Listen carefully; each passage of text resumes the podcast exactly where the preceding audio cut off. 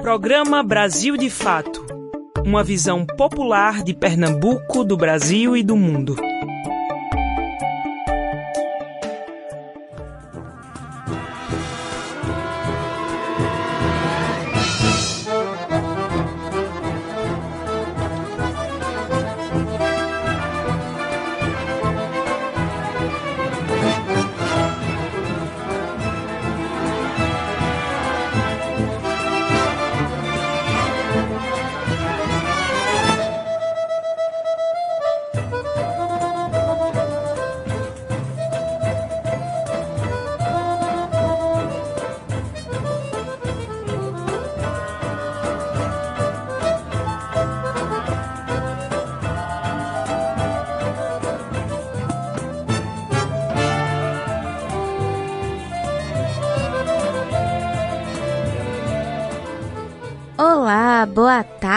Boa sexta-feira para você que está sintonizado aqui na Rádio Clube 720 AM. Eu sou Yaleita Irine e estarei com vocês pela próxima uma hora, trazendo notícias, entrevistas e muita música boa. Tudo isso com uma visão popular de Pernambuco, do Brasil e do mundo.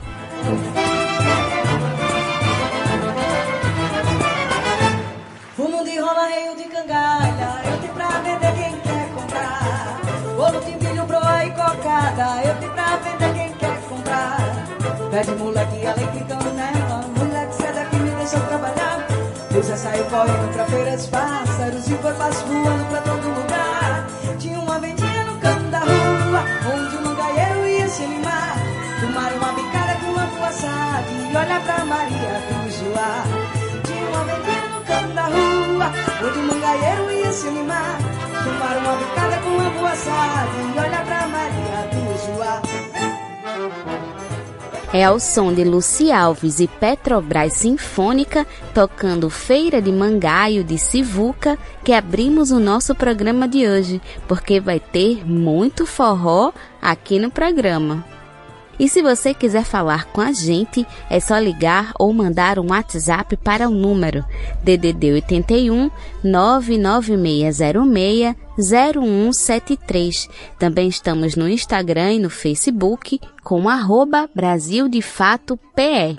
Então vamos comigo que o Brasil de Fato Pernambuco chegou.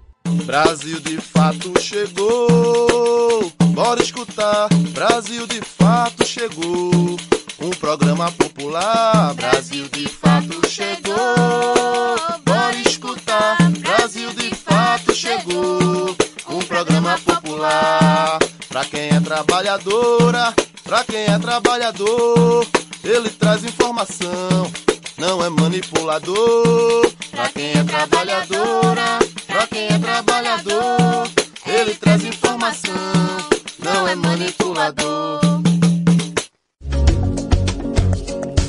Que dia é hoje?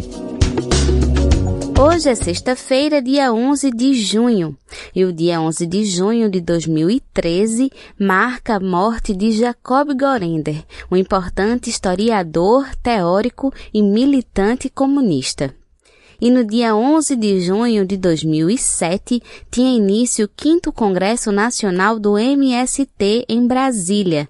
O lema do congresso daquele ano foi Reforma Agrária por Justiça Social e Soberania Popular. Agora vamos aos destaques desta sexta-feira. Pernambuco. Em ato no Recife, profissionais de imprensa pedem vacinação para a categoria. Entrevista, sanfoneira Carol Maciel fala sobre sua carreira musical e a ausência do São João. Mosaico Cultural. Confira rap e heavy metal feito por indígenas que ecoam pluralidade sonora no território nacional. Cultura. Coco Raízes de Arco Verde realiza live e arrecada fundos para o grupo. Então fica por aqui que a edição de hoje do Brasil de Fato Pernambuco está apenas começando. De fato na semana, o que acontece a gente pensa, fala e reflete por aqui. Na última quarta-feira, dia 9 de junho, os profissionais de imprensa do Recife se mobilizaram pela vacinação da categoria no estado.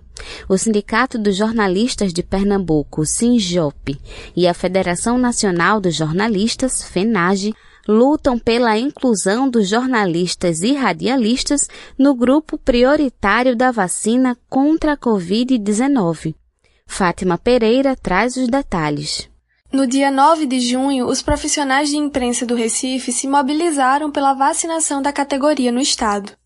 Com a coordenação do Sindicato dos Jornalistas de Pernambuco, SINJOP, e da Federação Nacional dos Jornalistas, FENAGE, radialistas e jornalistas estiveram em frente ao monumento Tortura Nunca Mais, na Praça Padre Henrique, para exigir a inclusão no grupo prioritário da vacina contra a Covid-19 essa não é a primeira vez que a categoria se articula para reivindicar a imunização. Meses atrás, o Sindicato dos Jornalistas de Pernambuco, SINJOP, solicitou oficialmente à Secretaria Estadual de Saúde a inclusão dos jornalistas entre os prioritários. Além disso, se reuniu com o presidente da Associação Municipalista de Pernambuco, a AMUP, e recebeu apoio público de parlamentares da Câmara do Recife e da Assembleia Legislativa do Estado. Para Júnior Dionísio, presidente da entidade sindical, o exercício do jornalista tem sido essencial para informar a população a se prevenir contra o coronavírus. Júnior afirma, aspas, Há mais de um ano, homens e mulheres se arriscam em busca de informação, e muitos desses foram infectados e até mortos. Fecha aspas. Apesar das tentativas do sindicato, o presidente relata que tem sido difícil contabilizar o número de jornalistas infectados e mortos em Pernambuco. Os casos são registrados na FENAGE, mas o presidente afirma ter ciência de que é um registro falho, o que indica uma subnotificação. Ainda assim, com os números disponíveis, a FENAGE divulgou em abril dados do dossiê Jornalistas Vitimados por Covid-19 com números referentes ao primeiro trimestre de 2021. O levantamento foi elaborado pelo Departamento de Saúde da FENAGE, através de consulta aos sindicatos e a partir de notícias. A média é de 28 mortes de jornalistas por mês no país. Foram contabilizadas ainda 169 mortes de jornalistas entre abril de 2020 e março de 2021. Júnior Dionísio afirma que, abre aspas, em nenhum dia em nenhum momento esses homens e mulheres pararam. Nenhum desses mais de 400 dias de pandemia passou sem que jornalistas arriscassem suas vidas para registrar de perto os perigos da doença. Fecha aspas. Jornalistas de todo o país pedem a inclusão no grupo prioritário e, em alguns locais, a demanda foi atendida. É o caso de Cuiabá, no Mato Grosso, onde o sindicato começou a lutar pela inclusão desde janeiro, em maio, os profissionais começaram a ser vacinados. A vitória também aconteceu no Maranhão e na Bahia, por exemplo.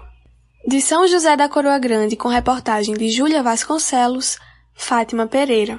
E na noite do dia 9 de junho, o prefeito da cidade de Olinda, professor Lupércio, anunciou a vacinação de um novo grupo prioritário e público geral com idades de 45 anos acima.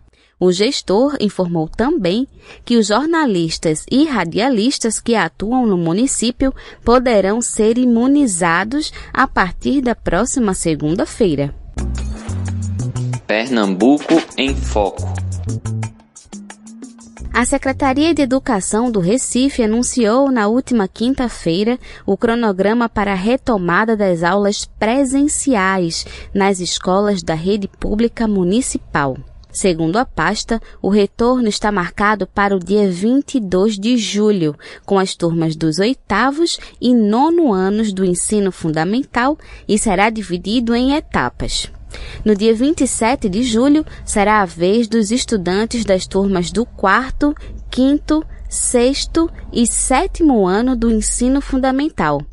E por fim, no dia 3 de agosto, retornarão as atividades presenciais dos primeiro, segundo e terceiro anos do ensino fundamental e das turmas de educação de jovens e adultos, EJA, bem como da educação infantil, com estudantes da creche e da pré-escola. Lembrando que as aulas presenciais nas unidades de ensino do município estão suspensas desde março de 2020 em razão da pandemia da Covid-19. Cultura em Foco. O Coco Raízes de Arco Verde vai realizar um show para arrecadar fundos para o grupo. Em formato de live, o show faz parte da programação do Festival Capoeira 10. No Boletim Cultural de Rani de Mendonça desta semana, ela faz o convite. Vamos conferir. É de dentro dos quilombos que vem as bases para o coco. A mazuca era o nome tradicional e ainda pode ser visto em alguns grupos de cocos atuais. O coco é uma manifestação popular e tem variações como o coco de ciranda, o de beira de praia, o de umbigada e o coco de raiz. Na cidade de Arco Verde, aqui no interior de Pernambuco, o coco de trupe é que ganha destaque. Isso porque temos o exemplo do samba de coco Raízes de Arco Verde, que é feito pela batida dos pés com o tamanco no chão de terra e acompanhada pelo triângulo, pandeiro, surdo e o ganzá. O Coco Raízes de Arco Verde normalmente é uma programação certa no São João da cidade. Foi formado em 1992 por Lula Calisto e pelas famílias Gomes e Irmãs Lopes. O grupo passou a ser conhecido do público a partir de 1996, quando rompeu as barreiras da pequena cidade de Pernambuco e passou a se apresentar no Brasil afora e no exterior. Já se apresentaram na Alemanha, Bélgica, Itália, Noruega e França. O grupo já tem três CDs gravados. O primeiro, Samba de Coco Raízes de Arco Verde, lançado em 2000, que tem 12 faixas. Entre os sucessos estão Seu Maia, Loroá, Acorda Criança e A Caravana Não Morreu. E é com esse repertório vasto de muitas histórias e muitas sambadas de coco que o Raízes de Arco Verde vai realizar uma live neste sábado, Dia dos Namorados, para arrecadar recursos para os integrantes do grupo que têm sofrido bastante as consequências de um ano sem shows e de dois anos sem festividades de São João. Para participar, basta comprar um ingresso enviando um Pix para o e-mail do grupo e depois enviar o comprovante para o mesmo e-mail, e você receberá o link da live uma hora antes. O ingresso custa 15 reais e o e-mail é o seguinte, anota aí. Coco Raízes de Arco Verde 21 arroba gmail.com. Vou repetir. Coco Raízes de Arco Verde 21 arroba gmail.com. O show vai ser às 4 horas da tarde deste sábado e promete matar um pouquinho da saudade do São João de Arco Verde, com muito coco e muita festa. E como é de costume, vamos ouvir uma música nessa sexta?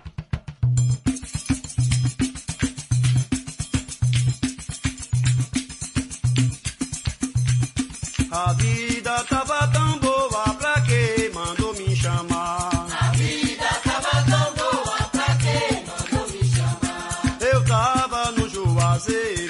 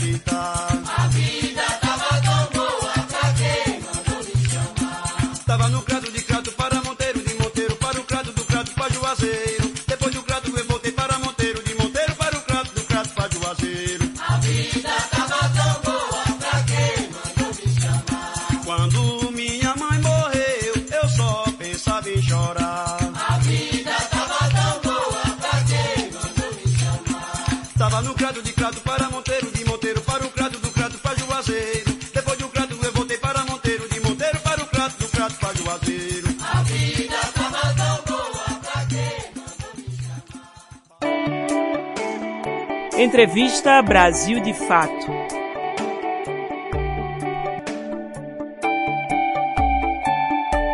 A conversa desta sexta-feira é sobre música.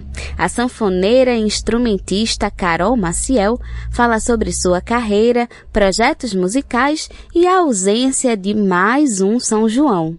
Vamos conferir a entrevista de Lucila Bezerra. Carol, boa tarde, seja bem-vinda ao nosso programa Brasil de Fato Pernambuco e de antemão eu já queria te agradecer pela tua disponibilidade em estar aqui com a gente. Opa, Lucila, boa tarde. Boa tarde a todo mundo que está na escuta também. Eu que agradeço poder me apresentar aqui pro pessoal, falar um pouco de mim. Carol, você é sanfoneira, você participa de alguns grupos, né, musicais e se apresenta sozinha também.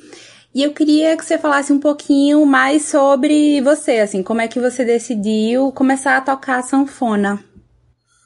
Tá bom, então, é, eu comecei, na verdade, minha carreira artística, digamos assim, começou na poesia.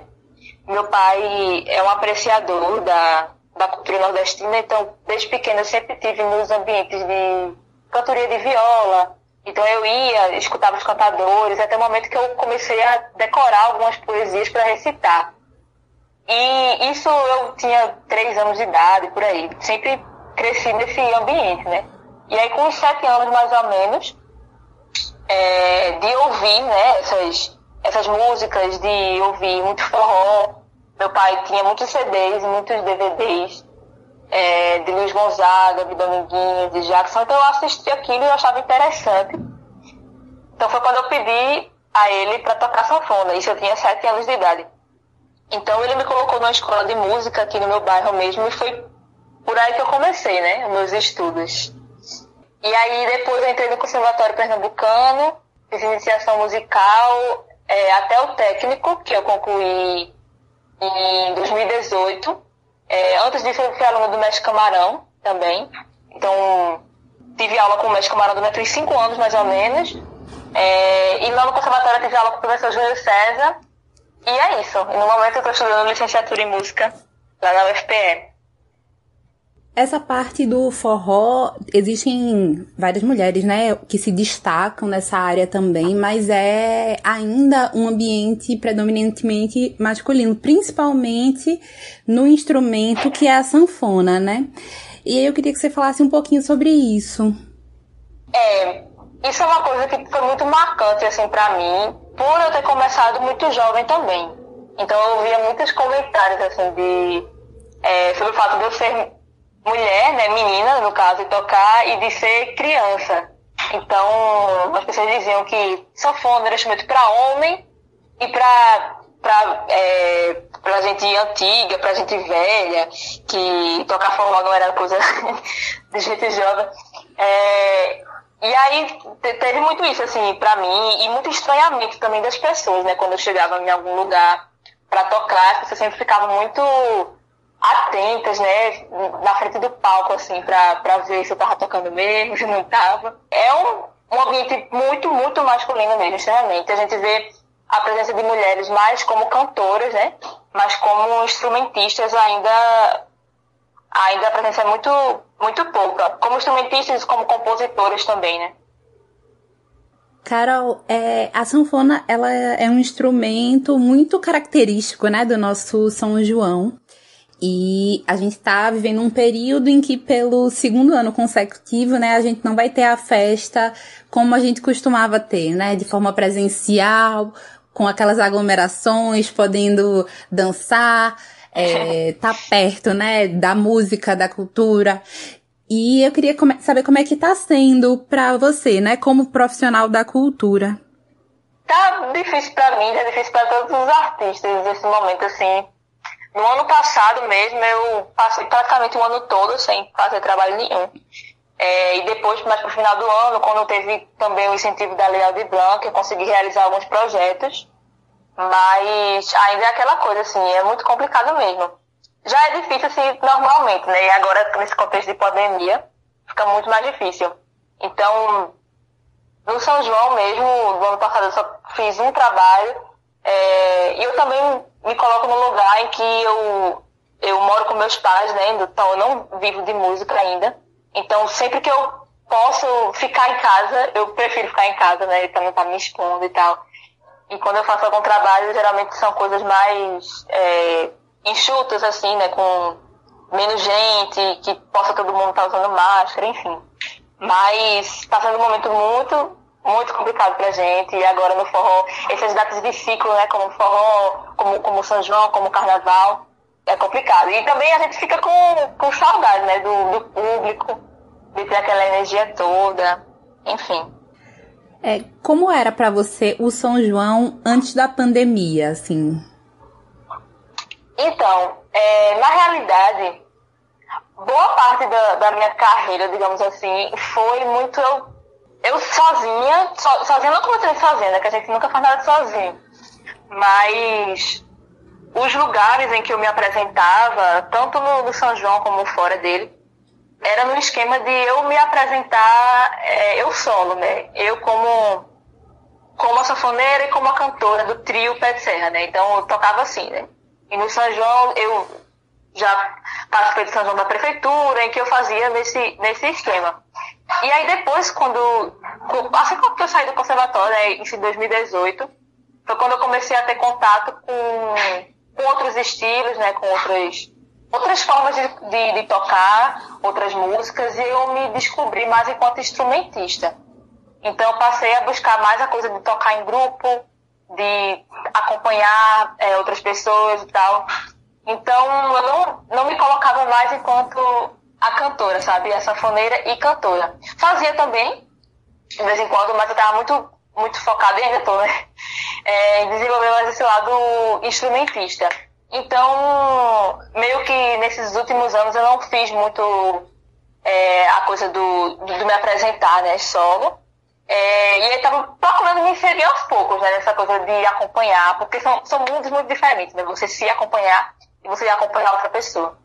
É, então, em 2019 eu, eu fiz, né, pelo São João eu, eu consegui fazer uns shows, acompanhei Dea Cavalcante e Olivia Fancello, num polo esqueci qual foi o lugar. E tive a honra também de acompanhar Cláudio Rabeca, lá no show dele na, no São João da Macuca, em que ele teve participação de Maria Laidá. É, então foi um momento assim, muito importante para mim e é uma coisa que eu continuo buscando, né? Mas aí que infelizmente com, com a pandemia, né, não tá dando para fazer isso. Carol, no começo você estava falando um pouquinho sobre essa questão de ser uma mulher instrumentista. E você faz parte de um quinteto, né, que é de mulheres instrumentistas, que é o Macamo. E eu queria que você falasse um pouquinho mais sobre esse projeto, né, que traz cinco mulheres, todas instrumentistas, de instrumentos diferentes, né? E que tem lançado algumas músicas agora esse ano. Isso. O Macamo, ele surgiu no final de 2019. Foi, na verdade, uma proposta para um show, né, do, da Semana da Música do Conservatório. É, e a gente, né, conversando, né, entre amigos, assim, a gente teve essa ideia, né, de botar é, um grupo só de mulheres.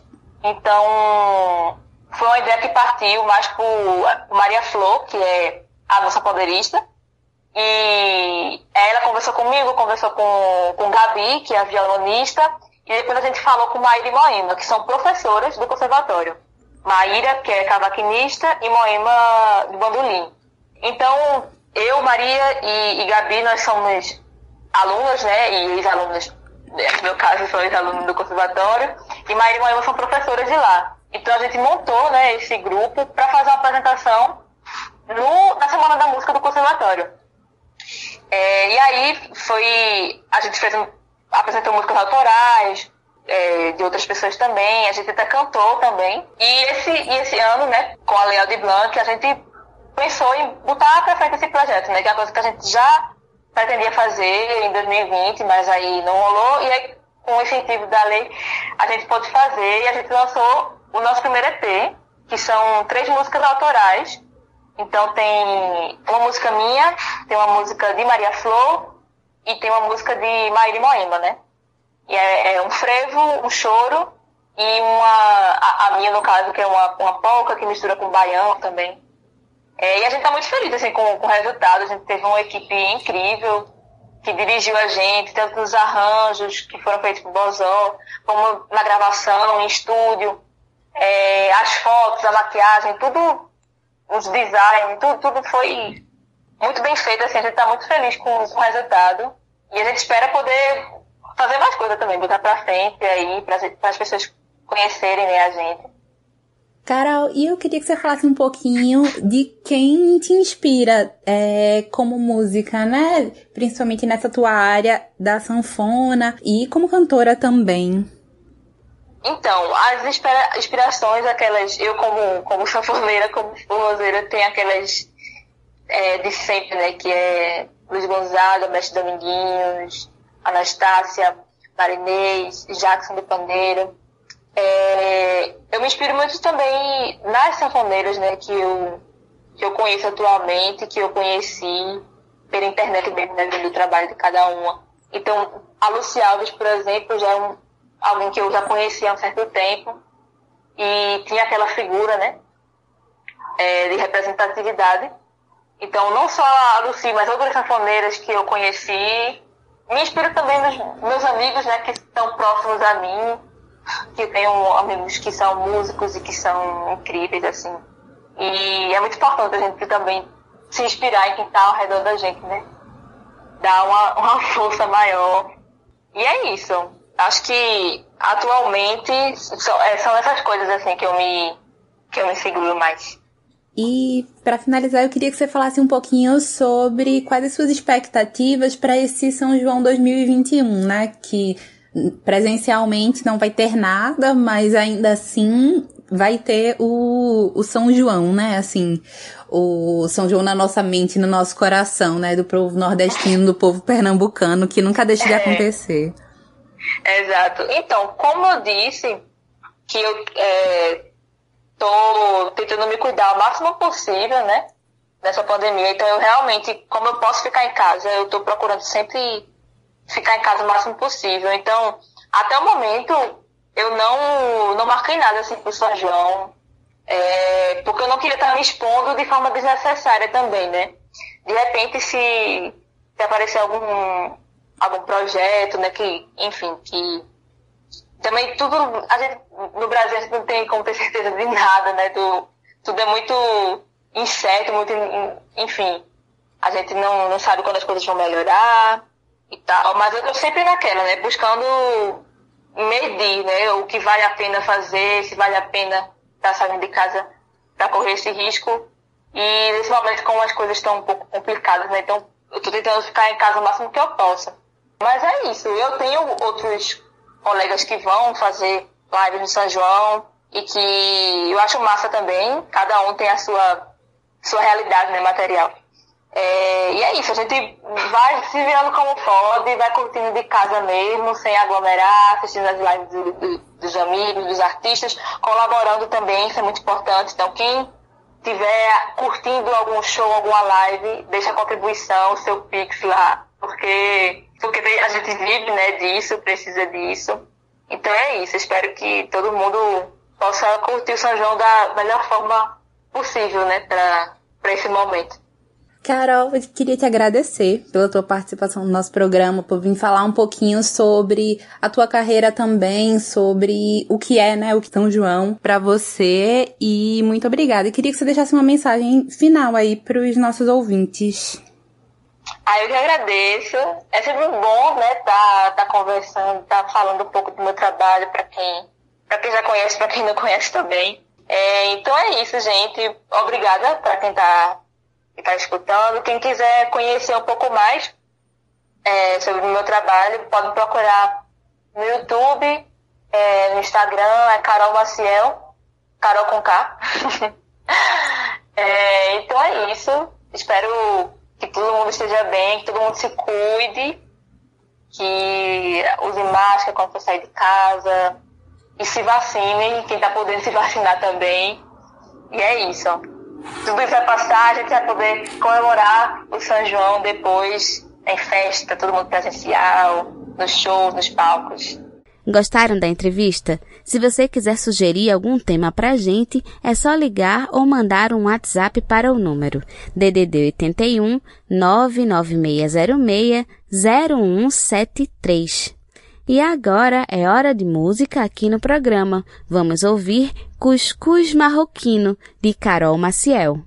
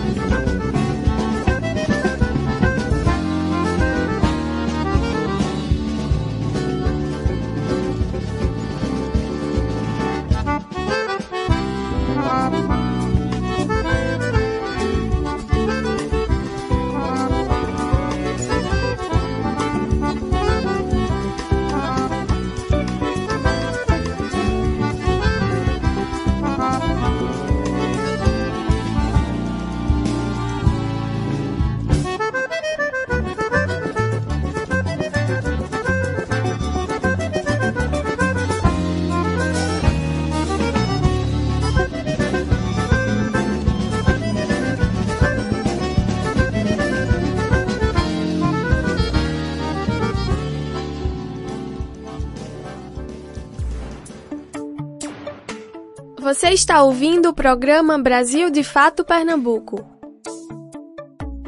Agora vamos conhecer algumas experiências musicais dentro do rap e do heavy metal, feito por indígenas, como o rapper Kunumi MC e a banda Arandu Aracuá. Você já ouviu falar?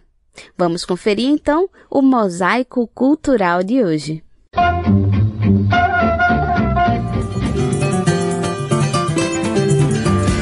Mosaico Cultural, uma produção Rádio Agência Brasil de Fato.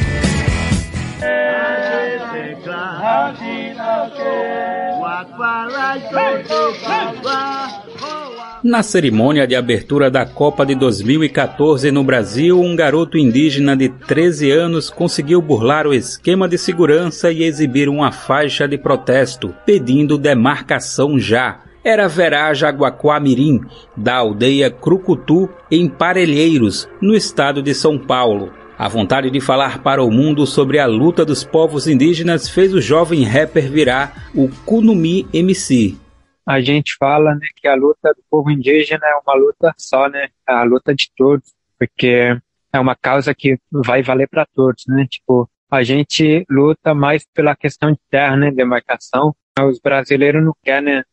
Tipo, a mídia, né? Não quer dar voz para o povo indígena. Então, com isso, a gente decidiu pegar uma arte né, da música, né? Que é o rap, para poder falar Rap nativo é a forma que Kunumi chama seu estilo, uma criação musical a partir da visão sobre a própria cultura, que vem da etnia Mibiá-Guarani. Além do rap, suas produções mais recentes trazem cânticos sagrados. Kunumi MC explica as ligações com o rap. Rap é um estilo do povo negro, então índio indígena descobriu né, o rap né, porque ele gostou muito do ritmo mas não pegou o rap à toa, né? Tipo, só a batida, né? Pegou o estilo, né? Mas que também transformou em um rap nativo. Tipo, trouxe toda a realidade, o instrumento, né? A história no rap, né? Porque não é só cantar rap, porque é um rap diferenciado, né? Porque a gente fala uma realidade que ninguém sabe ainda. É uma história, né? Chamando todos os ancestrais, né? Falando da natureza. A natureza, a ancestralidade e o sagrado também são temas centrais na música da banda brasiliense Arandu Arancuá, nome que em tupi antigo significa saber do cosmos. Há mais de 10 anos na ativa, eles são a primeira banda de heavy metal a cantar nos idiomas tupi antigo, xerente e chavante. Zandium Ruku é guitarrista e vocalista da banda Arandu Arancuá.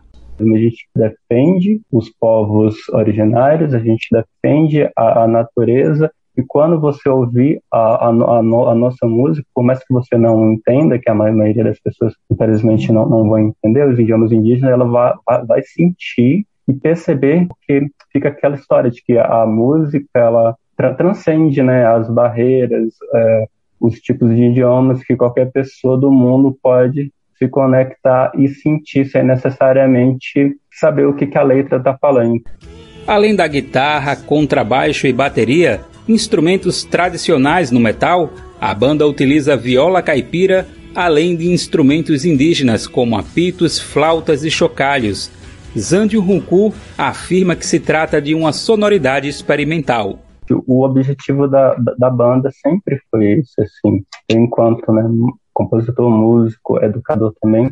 A, na verdade, é sempre né, ter esse espaço de fala que é totalmente diferente, por exemplo, da, das lideranças indígenas que estão na linha de frente, que estão na aldeias ou que estão né, procurando seu espaço. Uh, eu sou artista, né? Então a, a, nossa forma de contribuir é outra. E o legal é que a gente também vai para espaços, né, a gente a gente ocupa espaços que outras pessoas não ocupariam. Então a arte é muito legal por isso, né? Confira os links dos perfis de Kunumi MC e Arandu Arancuá na versão online desta matéria. Basta acessar brasildefato.com.br barra radioagência e procurar as edições do Mosaico Cultural. Do Recife, da Rádio Brasil de Fato, com reportagem de Luana Ibelli, Daniel Lamir. Cultura em Foco.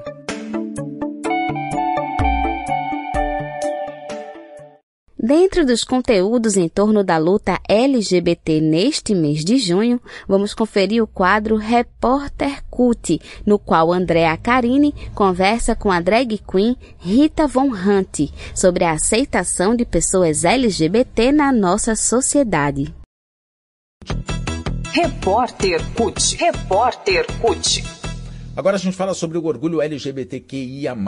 Ano passado eu conversei com Rita Von Hunt, né? A Rita Von Hunt, que é uma, uma personagem, uma drag queen muito famosa nas redes sociais hoje e na televisão também, né? Que fala bastante sobre assuntos sociais, enfim, sobre direitos. E a gente conversou com ela no ano passado para falar sobre diversos assuntos, entre eles eu perguntei para ela qual que é o papel, como é que a mídia trata né, o, o LGBTQIA hoje é, na televisão. Né? A gente conversou sobre isso e conversou também sobre a aceitação da sociedade. A sociedade está aceitando mais ou menos a população LGBTQIA+. Como é que é esse debate? E é por ele que a gente conversa a nossa conversa com Rita Von Hunt, que foi ao ar o ano passado no podcast da Contraficute, a Confederação Nacional dos Trabalhadores do Ramo Financeiro. Vamos ouvir. A, a molecada que está vindo hoje, ela está mais receptiva à diversidade, Rita? Como é que você vê essa molecada aí? Então, ela... E aí eu estou falando de uma percepção minha do meu círculo, né? Então, provavelmente aqui deve ser feito um recorte de de classe, um recorte de raça, uhum. um recorte de gênero. As pessoas com quem eu convivo que têm filhos, irmãos pequenos, sobrinhos, me relatam uhum. que essas crianças estão crescendo em um mundo mais inclusivo, uhum. mais aberto ao diálogo. E aqui eu acho que a gente tem um ponto é, é, central para quem precisa nutrir esperança nesse nosso momento, que é saber que o movimento reacionário, um, que o movimento fundamentalista, que o movimento totalitário perdeu a guerra cultural. Né? O que a gente está vendo é um cenário dessas pessoas esperneando. Né? O que a gente está vendo são crianças adultas fazendo birra. Porque o, o mundo do futuro é um mundo que não vai tolerar esse tipo de coisa. E, e aí a gente tem validações que, que corroboram essa perspectiva dadas pelo capital. Então pensa numa plataforma de streaming. Pode ser o Amazon, pode ser a Netflix, pode ser o Hulu, uma plataforma de streaming. E pensa em quanto conteúdo LGBT está sendo ali produzido e ali assistido e ali consumido. E, e, e historicamente, o capital trata muito bem, obrigado, quem gera lucro, uhum. quem faz dinheiro, né? Quem, quem, o, o, os produtos serão mantidos, o que não deve nos deixar tranquilos, porque a gente deve se preocupar com os nossos irmãos e irmãs que não atendem aos interesses uhum. do capital.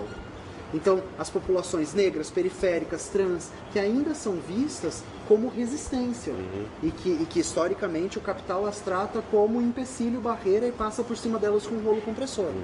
Você está querendo, me desculpa interromper, você está querendo me dizer que o, o modelo, por exemplo, de pessoa LGBT hoje é mais tem, existe um modelo mais aceito pela sociedade, que é, é isso? É o modelo né? que foi comercializado. Uhum que é o modelo higienizado, que é o modelo que foi transformado em produto. Uhum. Então existe o LGBT de marca e o LGBT de rua. Uhum. Então essa, essa é sempre a, a, a, tensão que a gente tem que fazer entre os conceitos. Uhum. É pensar, está sendo aceito por quem, para quê e como e quando e os que não estão sendo aceitos, por quê, como, para quem e quando. Uhum. E aí a gente consegue ir entendendo que é um mundo mais inclusivo? Uhum. Não sei, para quem? E em mais um momento de música no programa, a gente confere Marinês e Ney Mato Grosso cantando Lamento Sertanejo, música de Dominguinhos e Gilberto Gil.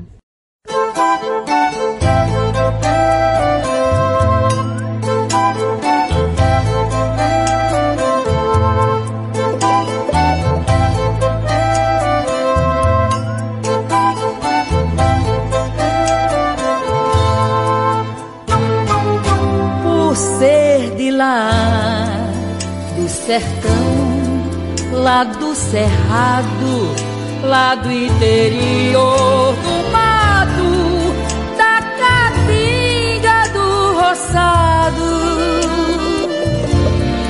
Eu quase não saio, eu quase não tenho amigos. Eu quase que não consigo ficar na cidade sem viver contrariado.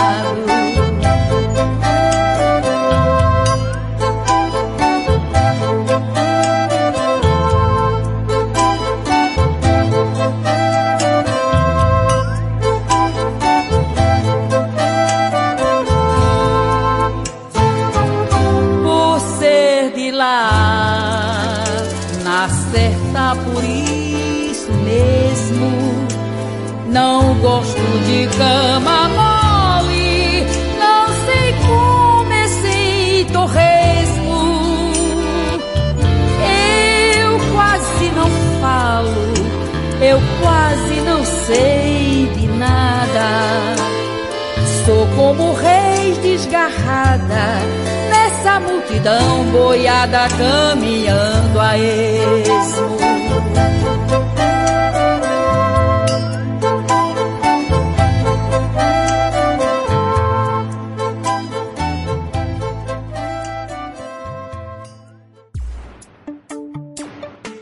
Você está ouvindo o programa Brasil de Fato Pernambuco.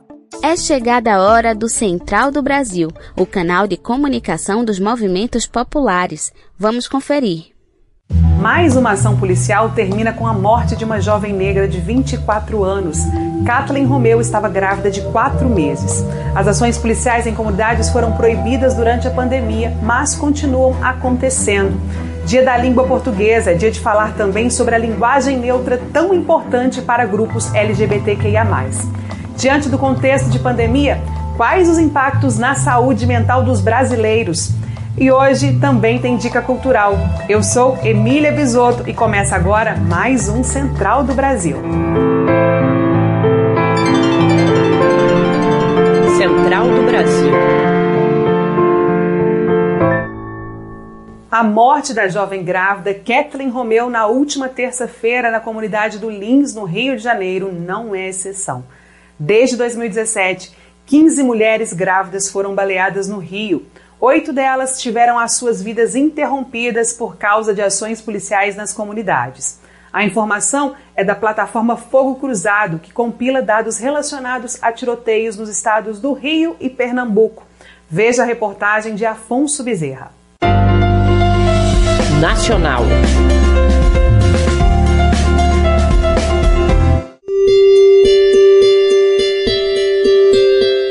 Uma sensação de, de muita dor, sabe? De muita dor e de. É, de terror também, né? O depoimento de Ana Paula Oliveira, cofundadora do movimento Mães de Manguinhos, revela o sentimento dela diante do alto índice de mulheres baleadas no Rio de Janeiro. A violência armada na cidade já vitimou 15 grávidas desde 2017 e deixou 681 mulheres baleadas, segundo o Instituto Fogo Cruzado. A mais recente foi Kathleen Romeu, jovem de 24 anos que estava no quarto mês de gestação e foi baleada durante ação policial na comunidade do Lins, Zona Norte Carioca.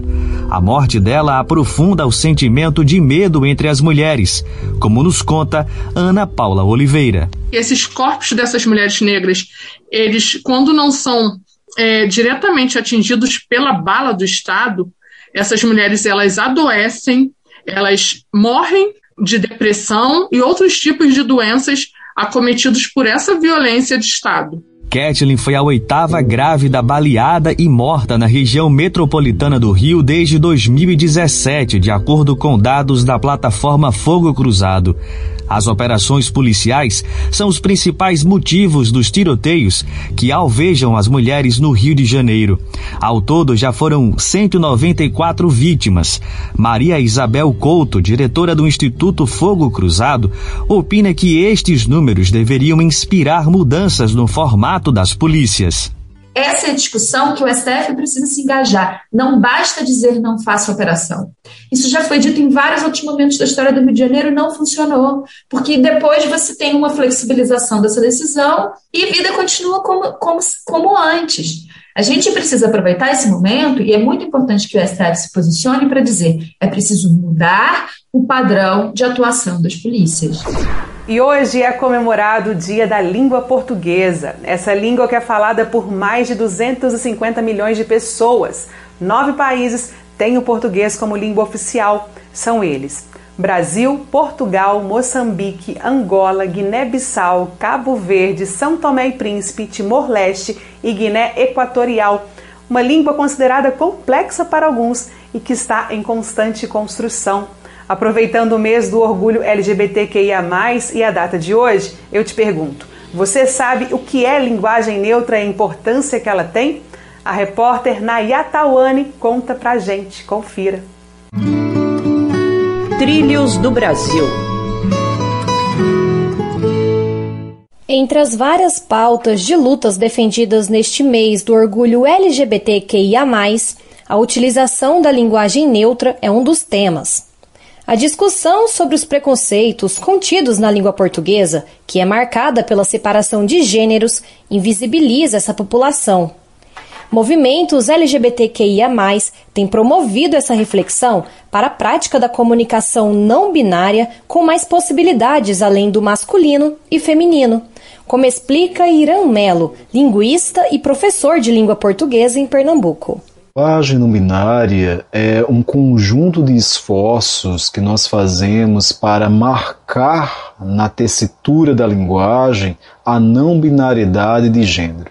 Não binariedade de gênero diz, diz respeito à maneira como a gente performa o gênero sem recair nos dois espectros comumente convencionados do mundo masculino e feminino. Um estudo da Faculdade de Medicina da USP apontou que no Brasil há cerca de 3 milhões de pessoas transgêneros e não binários. Pessoas que estão cada vez mais discutindo a necessidade de inclusão na sociedade. Júpiter é MC em São Paulo e ativista trans não binário. Elo explica como podemos usar a linguagem neutra. E a gente precisa respeitar os pronomes das pessoas, a forma como elas escolhem ser tratadas, ou tratados ou tratades. E é assim que a gente vai aprendendo a respeitar. A nossa linguagem é a forma como a gente se comunica. E quando a gente muda a forma que a gente se comunica, a gente pode mudar a forma como a gente se relaciona. A comunidade LGBTQIA+, propõe uma língua que dialogue com todas as pessoas, promovendo mais inclusão e diversidade. O embarque imediato traz a sensibilidade da comentarista e ativista feminista Sara de Roure, que com sabedoria fala sobre o atual contexto social que estamos vivendo e que se agravou desde o início da pandemia. É com você, Sara. Embarque imediato. A gente não quer só vacina. A gente quer vacina, diversão e arte. A gente não quer só vacina. A gente quer saída para qualquer parte. A luta pelo direito à vacina é uma luta pela vida digna. É uma luta pela vida que vale a pena ser vivida. E nos últimos dias nós vimos várias categorias de trabalhadores em Pernambuco, em São Paulo, saírem em greve exigindo o seu direito à vacina. Enquanto isso, o governo federal responde às críticas feitas na CPI, ou nas ruas, ou nas mobilizações, dizendo que agora os aeroportos estão cheios de milhões e milhões de novas vacinas para o povo brasileiro. Mas a gente sabe que o que mata nesse país não é só a má administração das quantidades de vacina que são disponibilizadas. Mata o preço do alimento, que mata de fome. A mineração nas terras indígenas, que mata os povos indígenas. As balas perdidas pela violência policial que sabem exatamente onde vão quando encontram o corpo de uma mulher ou de um homem negro. Você tem fome de quê? Você tem sede de quê? A gente quer só vacina. Saúde mental é um tema que vem sendo estudado por especialistas desde a chegada da pandemia. Fato é que já são dias em isolamento social, queda na economia, falta de emprego, vacinação lenta, mortes em massa e várias outras notícias decorrentes da Covid-19.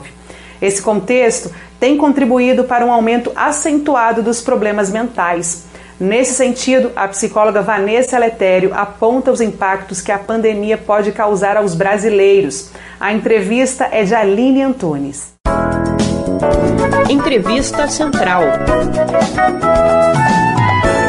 Hoje nós vamos conversar com a psicóloga e formadora Vanessa Letério. Vamos falar sobre os impactos que a pandemia pode causar à saúde mental dos brasileiros. Vanessa, muito bem-vinda ao programa. Sabemos que a pandemia nos atinge de diversas maneiras. Além do risco da própria Covid, convivemos com medo, com o distanciamento e com as despedidas. Como isso tem afetado a saúde mental da população? O impacto é devastador, é mesmo enorme. Então, nós vamos ter um, até pelo processo de isolamento, de lockdown, uma intensificação das emoções. Então, imagine, os relacionamentos que já não andavam bem podem ter sofrido ainda mais nesse período. Portanto, os níveis de violência doméstica aumentaram, seja violência contra a mulher ou ainda violência sexual contra as mulheres e as crianças. Nós temos taxas altíssimas de desemprego, entre tantas outras coisas. O impacto psicológico para todas as pessoas é altíssimo. Mas a gente precisa chamar a atenção que, de toda a população, as mulheres e as crianças são aquelas que ainda têm os impactos mais devastadores. Você pode trazer um pouco mais sobre essa diferença dos prejuízos à saúde mental dos homens e das mulheres durante a pandemia? Os homens, por toda essa construção social de masculinidade, tendem a ter uma dificuldade maior de expressão emocional e também tendem a identificarem-se com um papel social de provedor. Se nós estamos em tempos de crise e grandes índices de desemprego, esse segmento da população, os homens jovens, tendem a ter reações de depressão, ou seja, um rebaixamento de humor importante, significativo, e buscam pouca ajuda. As mulheres, por sua vez, já têm também a partir dessa matriz social, dessa construção social, uma expressão emocional mais uh, flexível, uma abertura maior para isso, também uma sobrecarga de trabalho, seja um trabalho fora de casa ou uma redução, né, um assalariamento, mas todas as atividades domésticas, incluindo o cuidado com crianças e idosos. Essa sobrecarga também aumenta índices de ansiedade, alteração de humor, o rebaixamento de humor também é muito frequente. Só que uma grande diferença é que as mulheres buscam mais ajuda profissional, acionam mais a rede social do que homens. Há dados sobre o aumento da violência psicológica contra as mulheres durante a pandemia. Como é possível enfrentar essa situação? As mulheres podem e devem articular entre si. Se nós pensamos os dados no, no Brasil, nós temos dados assustadores. Então, é importante fazer a denúncia. É importante articular os outros coletivos de mulheres. É importante buscar ajuda profissional, não só da psicologia, mas buscar instituições que podem oferecer essa ajuda. Por exemplo, nós temos os Centros de Referência Especializados em Assistência Social, o CREAS. As mulheres podem não só buscar ajuda na Delegacia da Mulher, mas nos CREAS. Qualquer pessoa que verifique que tem um direito violado pode acessar o CREAS. Nos próximos dias, o Brasil poderá atingir a triste marca de 500 mil mortes para a Covid-19. Como o luto tem afetado os brasileiros nesse momento?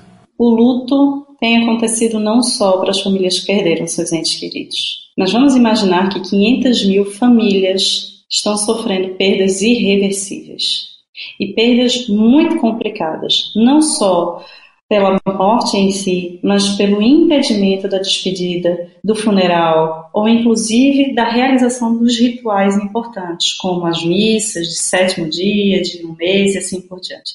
Portanto, o luto agora no Brasil tem se mostrado um fenômeno grave e que provavelmente nós vamos ainda precisar acompanhar essas famílias no próximo ano, nos próximos cinco anos, exatamente para tentar dar conta de todas essas dificuldades, principalmente as crianças e adolescentes.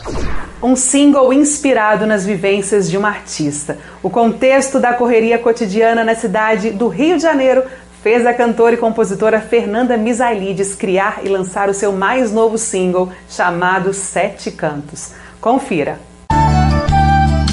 Parada Cultural.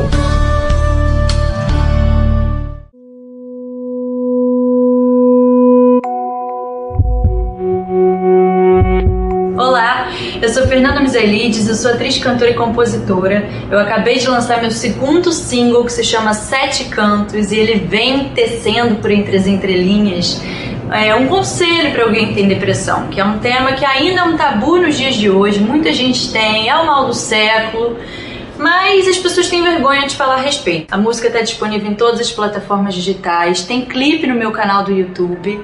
É, o lançamento foi feito pelo selo Caravela com distribuição da Warner Music Brasil e essa música vai pertencer a um álbum cujo título se chama Vem Cá, que foi o título do meu primeiro lançamento. E nesse clima musical, o Central do Brasil encerra o programa de hoje. Eu te espero amanhã. Até lá. Tchau. Central do Brasil, a rede de comunicação dos movimentos populares. Estamos terminando o programa Brasil de Fato Pernambuco de hoje. Para os ouvintes que queiram entrar em contato conosco, basta encaminhar uma mensagem de WhatsApp ou ligar para o número DDD 81 99606 0173. Temos também contato de e-mail pelo pernambuco.radio@brasildefato.com.br. Também estamos no Instagram e no Facebook com arroba.